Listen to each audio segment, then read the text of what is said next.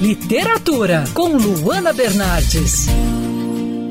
O escritor inglês Charles Dickens tem vários contos sobre o Natal. Para ser mais precisa, foram 22 contos de Natal. A história mais conhecida tem o título Um Conto de Natal. Nesse conto, acompanhamos a vida do personagem Scrooge, uma pessoa avarenta, fria e mão de vaca. Na noite de Natal, ele recebe a visita do fantasma do seu sócio Marley. O ex-parceiro de negócios do personagem faz um alerta. Scrooge vai receber a visita de outros três espíritos. Os espíritos que fazem essa visita são do passado, presente e futuro. Eles têm a missão de mostrar a Scrooge seus erros do passado e do presente e o que o futuro lhe reserva caso não mude comportamento. O livro foi publicado originalmente em 1843 e é um clássico. A obra reacendeu o espírito natalino entre os ingleses e teve grande influência na forma como celebramos o Natal atualmente.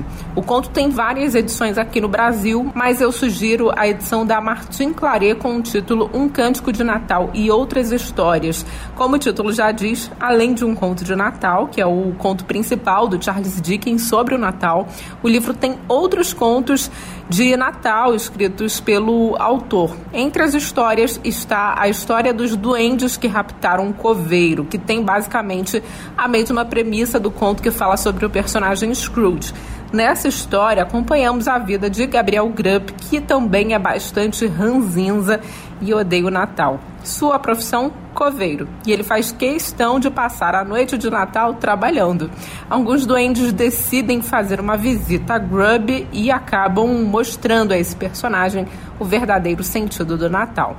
Esse conto é bem curtinho, você pode lê-lo na noite de Natal com a sua família. Eu sou a Luana Bernardes, você pode ouvir mais da coluna de literatura acessando o site bandnewsfmrio.com.br clicando em colunistas. Você também pode acompanhar as minhas leituras no Instagram Bernardes Luana, Luana com dois N's. Quer ouvir essa coluna novamente? É só procurar nas plataformas de streaming de áudio. Conheça mais dos podcasts da Band News FM Rio.